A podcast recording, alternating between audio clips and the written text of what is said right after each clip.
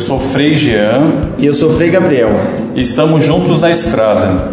Esse podcast não é sobre turismo, mas sobre vocação. Um caminho que está sendo feito por nós e um destino que pode ser também o seu.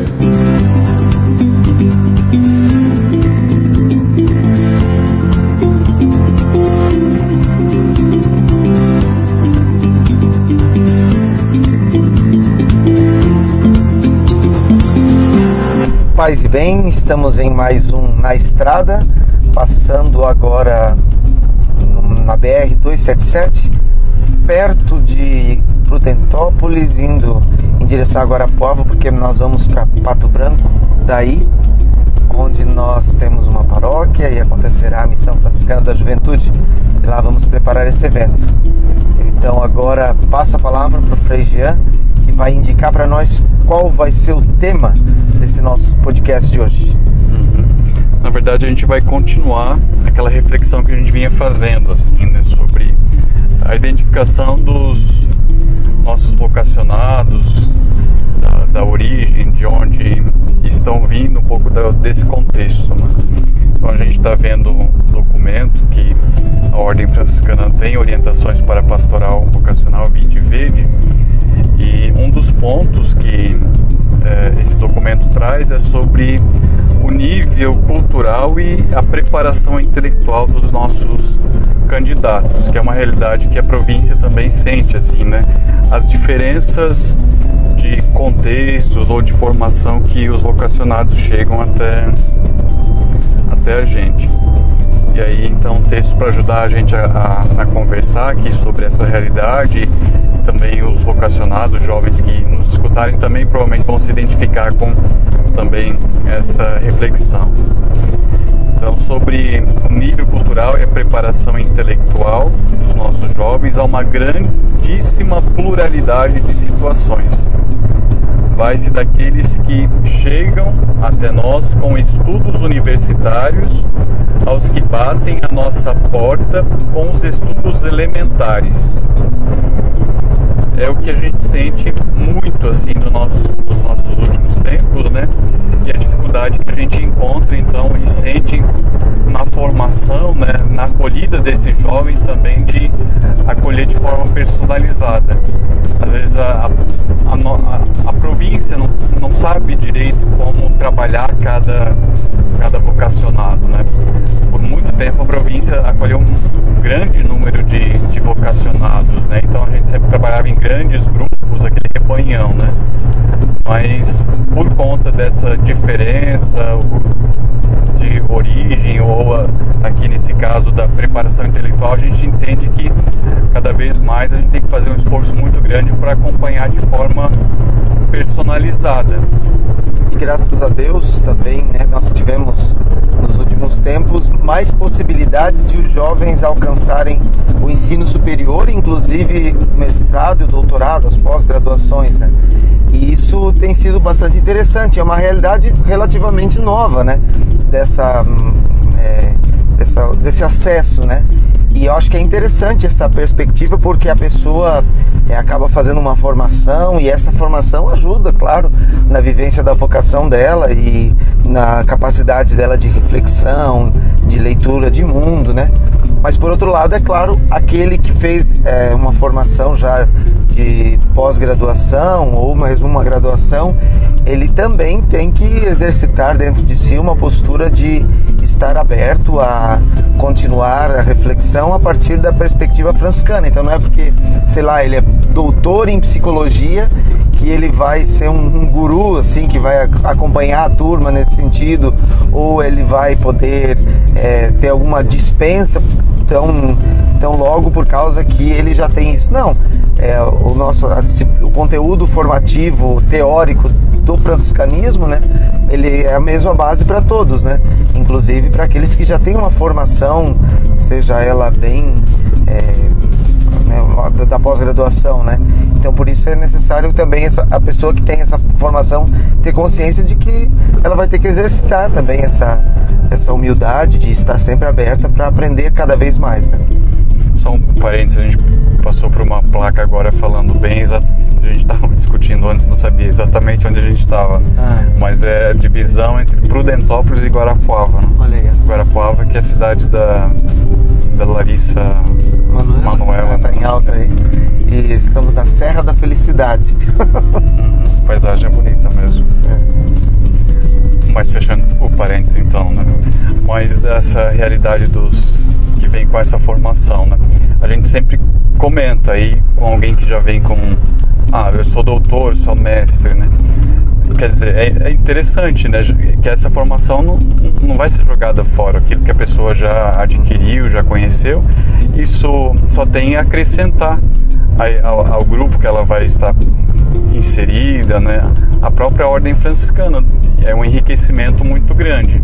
Mas ao mesmo tempo que ela tem uma formação intelectual, uma formação profissional muito elevada, isso para a gente em si, é, em termos de vocação ou de formação franciscana, acaba não mudando, né? Porque ela vai estar no mesmo percurso de alguém que saiu do ensino médio, né? Por exemplo, e, e vai iniciar o, o caminho formativo com a gente. Porque a base da formação humana, a formação franciscana, ela vai ter, vai ser, ter que ser a mesma, né?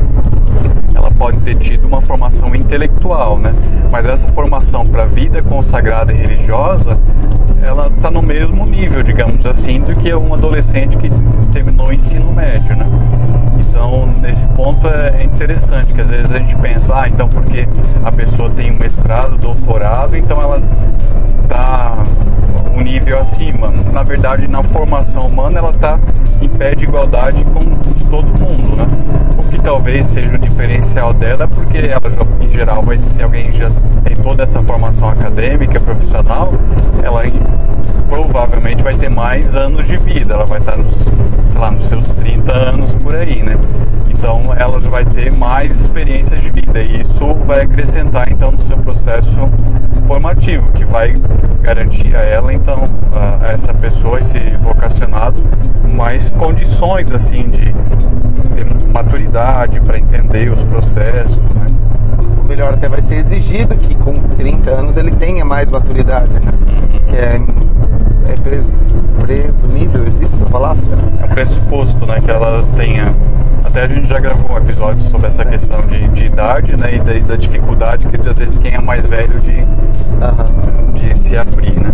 Mas em todo caso, é essa realidade dos estudos que a gente está tratando hoje, né. E aí, assim como nós encontramos então situações de, de pessoas vocacionadas com estudos universitários, né, e uma boa formação intelectual, profissional, é, o que o, o, texto fala também é que aos, muitas vezes aos que batem a nossa porta com os estudos elementares. Muitas vezes essa última situação impede-os de enfrentar de modo conveniente os estudos filosóficos, teológicos e outros e de inserir-se serenamente e sem complexos nas fraternidades, que é uma realidade que a gente também encontra, né? É, até pessoas mais adultas, né, que desejam ingressar, mas que ah, tá fazendo supletivo, por exemplo, né? Há casos das pessoas já com até uma certa idade, mas que está fazendo supletivo, porque por circunstâncias diversas na vida não teve condições de se dedicar ao estudo, teve que é, trabalhar para ajudar a família e foi deixando essa questão do estudo de lado. Então, como o documento fala, que essas pessoas provavelmente vão ter dificuldades né, para depois, no estudo é mais é, forçado ou que vai ser mais exigido da pessoa, ela possa ter mais de dificuldade, né? Sim. E aí nesse sentido a dificuldade não, não recai na questão moral ou da falta de vontade de estudo, né? E que às vezes pode até ser uma primeira leitura, ah, ele está lendo com dificuldade, ah, ele não tem vontade de ler. Não. É, às vezes é, a própria pessoa tem que se conscientizar de que essa é uma realidade que ela vai precisar levar muito a sério durante o processo de formação, né? Então, por exemplo, assim, ah, é, eu tive uma, uma formação intelectual um pouco é, supletivo ou não tive tanta oportunidade de ter um estudo melhor ou de mais qualidade, né? Isso não é um impedimento, né? Mas essa pessoa tem que ter em consideração de que ela vai ter que se esforçar muito mais. Talvez uma pessoa com uma formação melhor, ela vai entender mais rápido um, uma, um texto, uma reflexão, enquanto outros vão ter um pouco mais de dificuldade. Ela pode ter expertise em, em diversas outras áreas, inteligência relacional, inteligência musical, né? E isso é possível também. Mas ela tem que estar aberta daí a, a estudar mais, a levar ainda mais a sério os estudos, né? Então, por exemplo, ela tem uma hora de estudo por dia, né? Essa pessoa vai ter que arrumar uma meia hora uma hora a mais porque ela vai ter que dar conta de entender tudo isso e entrar na rotina de estudos. Isso é uma questão que não é nossa de hoje, né?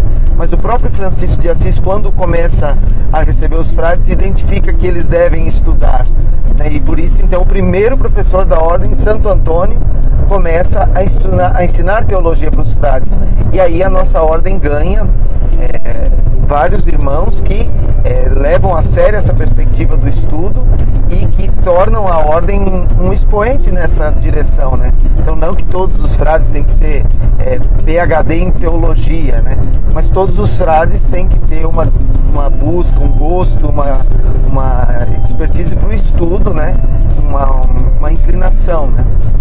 Uhum. E nessa questão da pessoa pode chegar e ah, eu não, não tive oportunidade de, de estudar ao longo da minha vida, por situações diversas, não, não consegui. Ah, tudo bem, né? É uma realidade, isso não é impedimento para que você abrace a nossa forma de vida, né? Mas aí vai ser levado muito em conta também a, a predisposição da pessoa. Né? Ah, ela tem dificuldade, mas também não demonstra nenhum esforço. Ah, isso vai contar, né? Sim. Ela tem que, pelo, ao contrário de outros, né? Se ela tem dificuldade, ela vai ter que manifestar um esforço ainda maior, né? Para se dedicar aos estudos.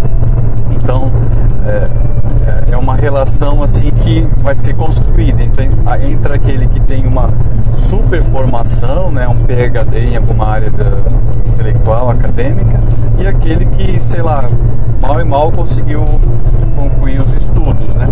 E um risco é, que eu acho interessante é de a gente achar que aquele que tem uma formação maior vai ser, ah, então vai ser um frade melhor, que é um mero engano também, né? Porque esse, fra, esse vocacionado, esse formando, né, que tem uma super formação, né? Ele pode ter um risco muito grande de não ser humilde, né? Ou de ser um tipo orgulhoso, né, que já sabe tudo não vai ter abertura para acolher a, as opiniões, as sugestões, as ideias né, daquele irmão que às vezes não teve uma formação intelectual, mas que tem uma vida de oração, que tem uma vida fraterna, que tem tudo mais muito adequado, né? E da parte desse que é, não teve uma formação intelectual tão boa, ele também tem que ter humildade para saber, ah, eu valorizo aquilo que o outro irmão teve, né? E não ficar num, num certo coitadismo. é, ah, eu não tenho condições, ah, eu sou fraco, eu não sei isso, aquilo, que também seria ruim, né? Então acho que se espera. Nossa, o, o GPS do nada mudou pra. Mesmo, legal. É. Mudaram. A gente poderia até falar, falar o de línguas também, né? É. Que, que na ordem a gente tem línguas oficiais da, da ordem, né? Que são o italiano, o espanhol e o inglês, né? São as três línguas oficiais da ordem.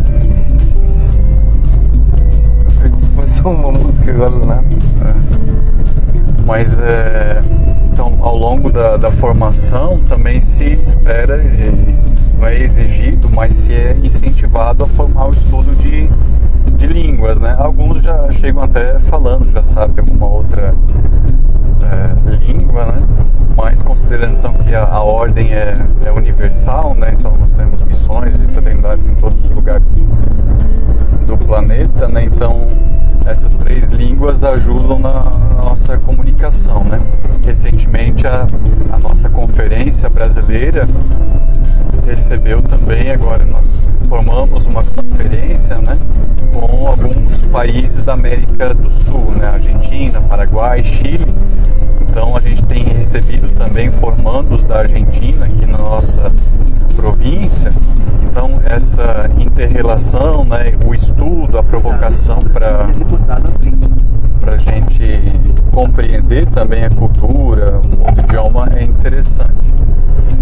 Dentro dessa linha de formação, de estudo intelectual, preparação, tem a questão de, da formação. Né? Atualmente nós temos a filosofia e a teologia, né? como formações básicas. A nossa província está fazendo um, todo um estudo é, em relação à, à formação, ao itinerário formativo, talvez é, tenha alguma mudança, alguma alteração, mas uma coisa que muitos nos questionam é, é em relação ao estudo. Ah, Frei, eu gosto de determinado estudo, né? eu gostaria de me aperfeiçoar em determinado é, aspecto. É possível? É possível. A província né, tem uma, uma tradição bastante grande né, em relação a isso. Né? Então a gente tem a editora Voz, nós temos a, a, a USF, que é a Universidade de São Francisco, temos a FAI, Faculdade de Administração e Economia e vários outros cursos. Né? Então, uma rede de colégios, então a província incentiva esse estudo, né? E é bom quando a gente reconhece que algumas pessoas têm uma predisposição para o estudo, um gosto natural para estudar e, e, uma disposição, né? Mas esse estudo não é para pessoa, né? Então a pessoa, ah, eu quero estudar, vou estudar astronomia, né? Ah, eu gosto de astronomia, vou estudar. Não, provavelmente isso não vai ser bem-vindo, porque não está no projeto de província, de ordem, essa frente de trabalho. Então, pressupõe que a pessoa vai querer estudar dentro daquilo que é um projeto fraterno, já o projeto de, de província. Então, ela vai estudar para servir, para ajudar na formação dos futuros frades, né? ou uma formação específica na linha de, de evangelização também. É, e acho por outro lado, por exemplo, assim, a dúvida, Freia, não eu tenho ensino médio não tenho ensino médio. Então, por exemplo, para os candidatos que estão ainda estudando e fazendo ensino médio, nós temos um modelo de acompanhamento. Né? Para aqueles que já terminaram o ensino médio, já são maiores de idade, nós temos outro tipo de acompanhamento. Mas vamos supor que você tenha mais de 18 anos, mas não completou os seus estudos até o ensino médio, né? Vamos pedir que você termine ele de alguma forma, ou por supletivo, ou fazendo ensino médio, né? Mas para ingressar no processo formativo tem que ter o ensino médio. Né? E isso não é só por uma questão de, de intelectualismo, né? Mas é para que essa formação básica possa ajudar você para o resto do processo de formação, né? Então tem, tem essas características, né? Mas acho que uma, uma questão assim que a gente sempre precisa levantar sobre essa questão dos estudos, né? É que cada vez mais os tempos urgem para o estudo, né? Então não demora muito, gente. Começa a aparecer pessoas que começam a fazer perguntas para nós sobre teologia, igreja, filosofia, e você pode não saber tudo, mas você tem que saber ao menos se comunicar, ao menos saber direcionar o, o, o, a pessoa para uma linha ou outra de estudo, ou ao menos dar uma indicação, né?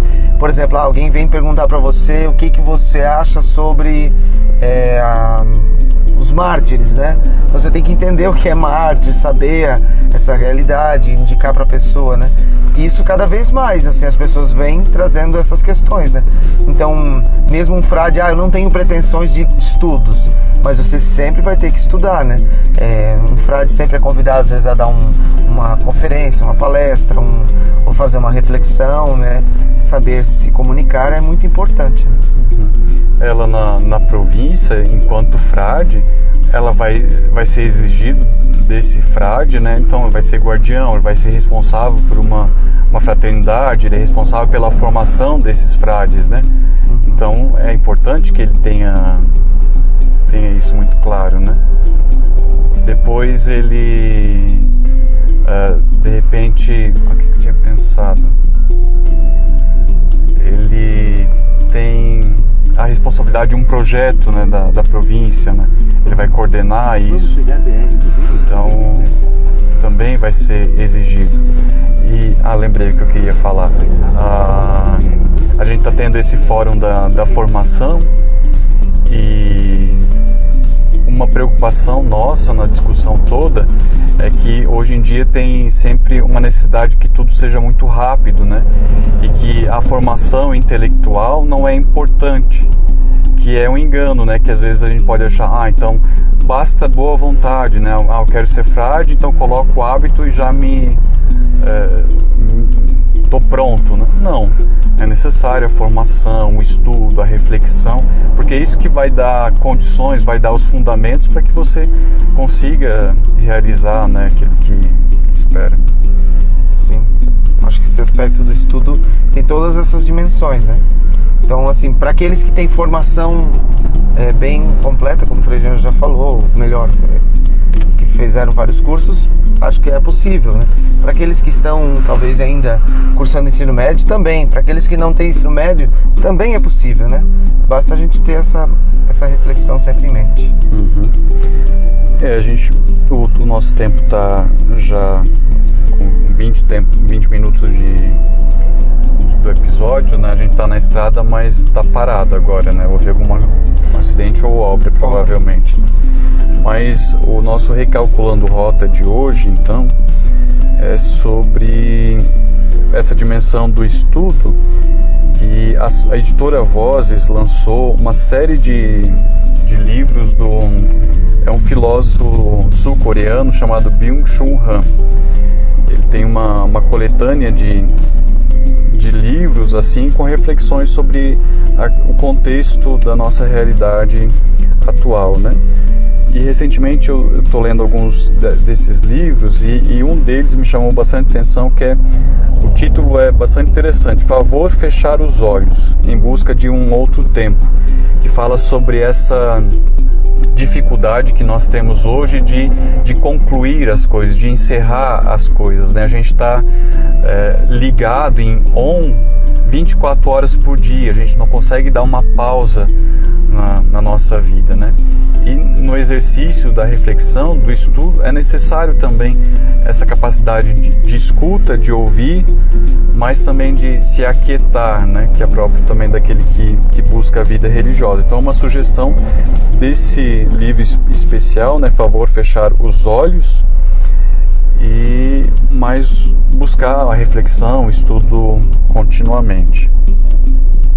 E concluindo nosso episódio de hoje, então a gente vai fazer todas as vezes uma oração vocacional.